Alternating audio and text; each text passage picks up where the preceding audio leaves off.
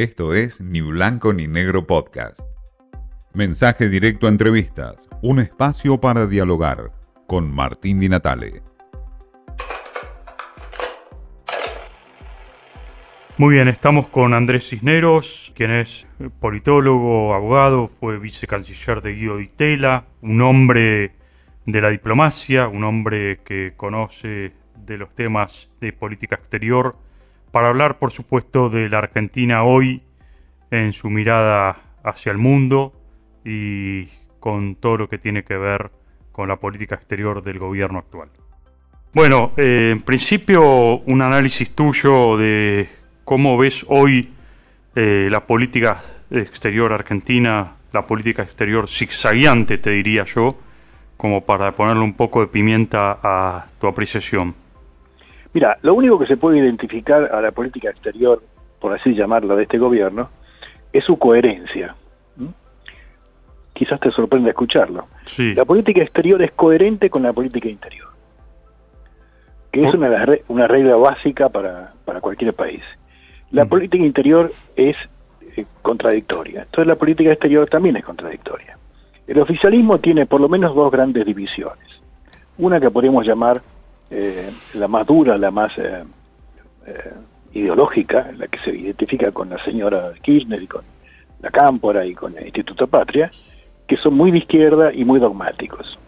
Y lo otro es, lo que se podría llamar el albertismo, en, lo que, que rodea al presidente de la República, que no es tan dogmático y que más bien trata de componer las cosas, aunque francamente no lo consigue. Entonces, zigzaguean, van de un lugar a otro. El caso de Nicaragua es típico, como el de, como también el de los votos por Venezuela. Es decir, primero ingresamos, eh, nos mantuvimos dentro del Grupo de Lima, después salimos del Grupo de Lima. Primero eh, firmamos la demanda contra, contra Maduro este, en el Tribunal Penal Internacional, después la retiramos. Después nos negamos a votar eh, ni a favor ni en contra. De Nicaragua nos abstuvimos. Eh, y ahora eh, hemos, eh, hemos ido a un punto intermedio, que es, digamos, un, una un pedido conjunto con México de este a, Nicaragua de que liberen los presos políticos y repongan el Estado de Derecho.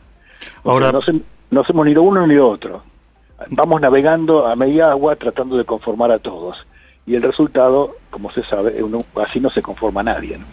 Ahora, Andrés, eh, ¿cómo eh, impacta o cómo puede impactar todo esto en, eh, por ejemplo, una negociación con el Fondo Monetario Internacional o con el Club de París?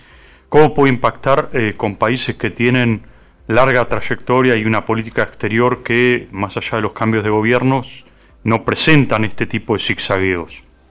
Mira, este, bien no, seguro que no, no produce. Y más bien produce mal. No tanto por, ideología, porque nos tengan como, como izquierdistas, como castristas o lo que fuera, que no, los, no les cae bien seguramente, sino porque la Argentina vuelve a demostrar que es un país impredecible, en el cual, cuya palabra no se puede confiar. Hoy hacemos una cosa, mañana hacemos otra. No tenemos una conducta que parezca permanente, o permanente por lo menos un tiempo razonable. Es decir, es como, es como cualquier persona que en una sociedad no tiene crédito. No tenemos crédito porque no nos creen. Eh, entonces, este, finalmente nos retiran los apoyos o hacen los apoyos mucho más débiles y nos dejan correr a nuestra propia suerte, ¿no? Es decir, la palabra que eh, es tan valiosa dentro de la diplomacia, la palabra empeñada, eh, que justamente cambia, se modifica, se eh, eh, transfigura, esa palabra es la que justamente eh, pierde valor y, esto afecta en última instancia las relaciones internacionales. Completamente. Mira, vivimos en un mundo donde nadie, nadie ya cree que, este, que no hace falta conectarse con el mundo y que es imperioso insertarse lo mejor y lo más posible con el mundo. Pero ¿qué está haciendo la Argentina hace 20 años? Está navegando hacia la soledad, el aislamiento. Y, eh, tenemos una, una, deriva directa hacia la, hacia la inimportancia. Eh, cada vez, cada vez nos, nos prestan menos atención y cada vez cuentan menos con nosotros. Con lo cual estamos este, aislados del mundo en lugar de insertarnos en el mundo. Pero eh, si nos fijamos, por ejemplo, digo, contraponiendo la idea de aislamiento, eh, nos eh, fijamos, por ejemplo, el apego que tiene la política de Alberto Fernández o que tuvo en estos últimos tiempos con países como Rusia, como China. digo, no, no sé si, si se puede llamar aislamiento a eso. Sí, puede, como dijiste bien, puede haber un apego de parte nuestra. Lo que no veo es un apego de parte de ellos.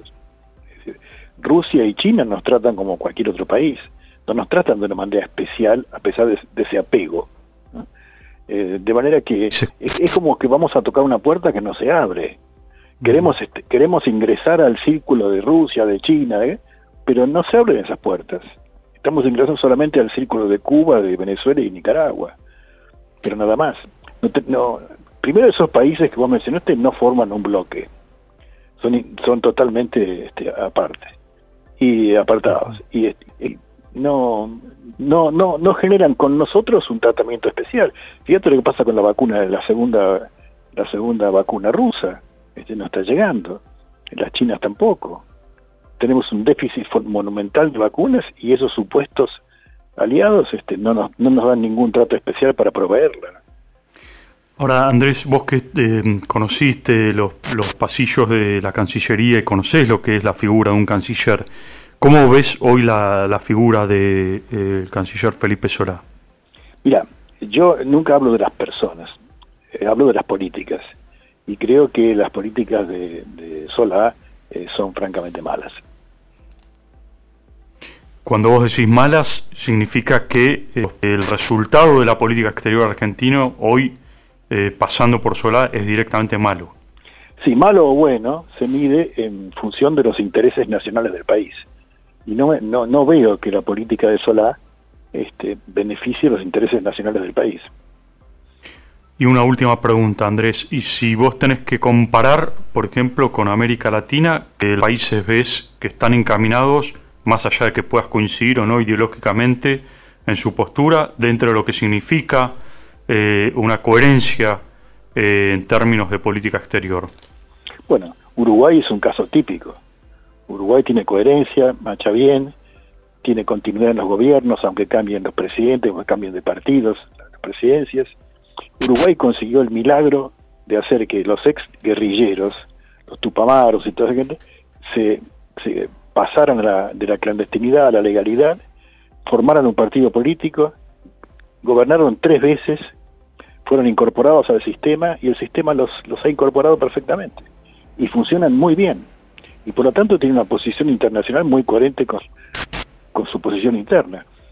Un país, un país que está a favor de la democracia, del capitalismo y de la república, como Uruguay, se inserta muy fácilmente en un mundo occidental donde esos tres valores son los principales, más los derechos humanos. Muy bien, eh, contradicciones, disyuntivas, faltas de acuerdo, contraposiciones, todo lo que implica la política exterior actual de la Argentina desde la mirada de Andrés Cisneros. Esto fue Ni Blanco ni Negro Podcast.